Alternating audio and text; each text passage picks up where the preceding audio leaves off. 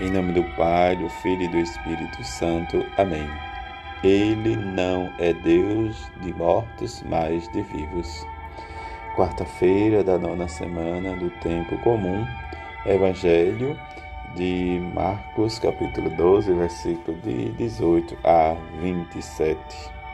Naquele tempo vieram ter com Jesus alguns saduceus, os quais afirmaram que não existia ressurreição e lhes puseram este caso: Mestre, Moisés deu-nos esta prescrição.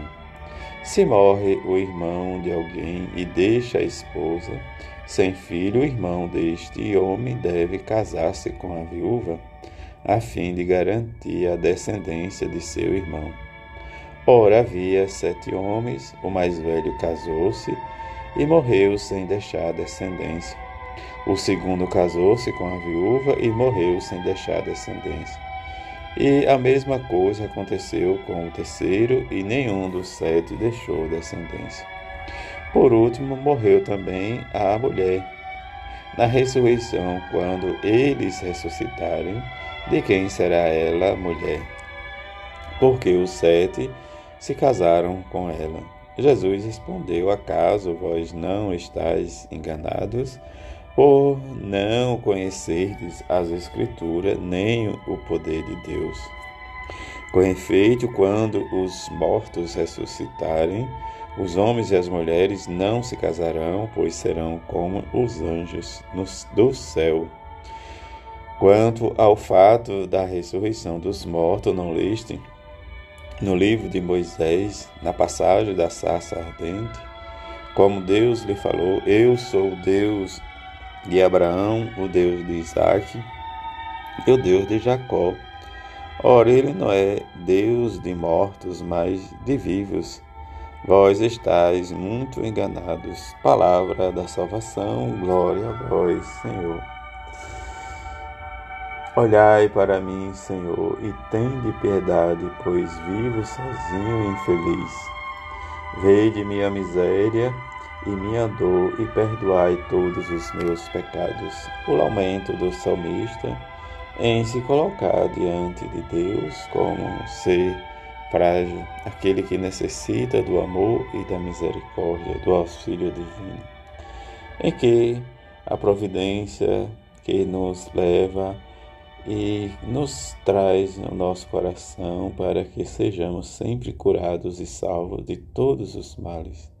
Celebrar a Eucaristia é celebrar esta esperança, entender que o corpo e o sangue de Jesus é remédio para a nossa vida, alimento espiritual. A prece de ambos foi ouvida na presença de Deus. Diante da leitura que estamos escutando do, do livro de Tobias, em que nos leva a experimentar sempre os caminhos da misericórdia e da verdade, e deste caminho nós possamos sempre olhar e pedir perdão das nossas transgressões, dos nossos erros, dos nossos pecados, mas sempre obedecer a Deus e à Sua palavra. Isso nos leva a compreender o que Jesus hoje nos fala sobre a ressurreição, em que rezar ao Senhor, exclamando o perdão de nossos pecados, como fez Sara e Tobias, mas também viver e esperar sempre que o Senhor nos liberte, reconhecendo a sua bondade e a sua misericórdia.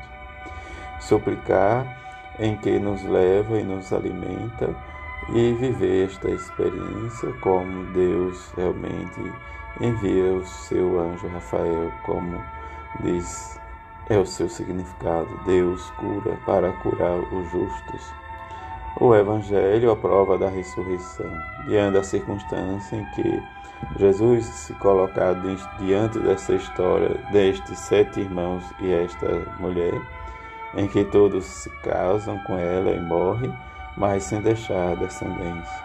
Depois vem o grande final. Depois da ressurreição, quando ressuscitarem, de quem ela será esposa. Diante da resposta de Jesus, a vida ressuscitada não é mera repetição né, da nossa vida aqui da terra, mas a ressurreição é revestida da incorruptibilidade nem da vinda divina, o que nos diz Paulo também. E quando Paulo vai afirmar diante dessa circunstância, ele já está diante da sua experiência com o próprio Jesus, em que viver a ressurreição olhar a ressurreição de Jesus é ter esta esperança em nós, deste grande amor que nos é oferecido por meio de Jesus Cristo. Nesses dias que celebramos, esperamos viver experimentar em nós esse desejo de estar sempre em sintonia com Jesus e Sua palavra, para vivermos e nos prepararmos para que respondemos sempre às nossos anseios, às nossas dificuldades, mas que possamos sempre alimentar nossa fé, nossa esperança, em que a bem-aventurada Virgem Maria e São José nos ajude cada vez mais a viver a nossa esperança, a nossa caminhada como discípulos, anunciadores desta palavra de salvação e rezar sempre: Jesus, eu confio em vós. Assim seja. Amém.